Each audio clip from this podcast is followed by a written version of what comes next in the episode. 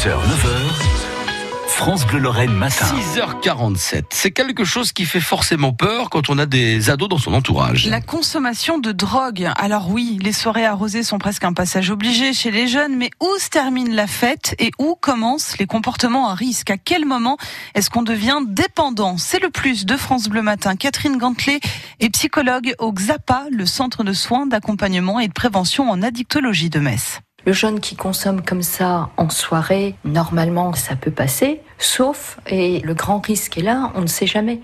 On ne sait jamais quelle est la fragilité de ce jeune.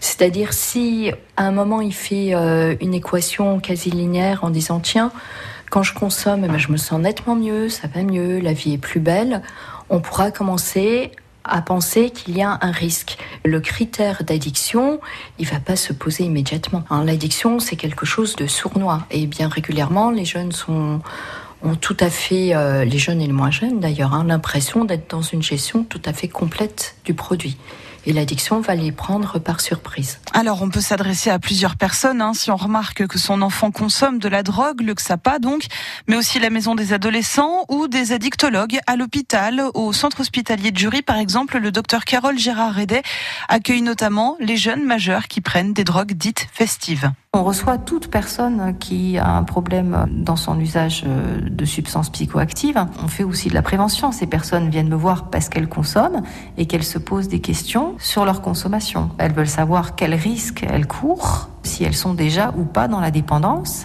Et bien sûr, euh, elles veulent avoir des informations sur les moyens de se prémunir de cette dépendance. On consulte euh, des jeunes qui consomment euh, souvent euh, avec leurs copains ou alors en milieu festif. Donc effectivement, c'est de la cocaïne, ça peut être de l'héroïne, ça peut être du cannabis, ça peut être de l'ecstasy, du LSD, des amphétamines, de la kétamine, enfin tout ce qui peut exister à l'heure actuelle sur le marché.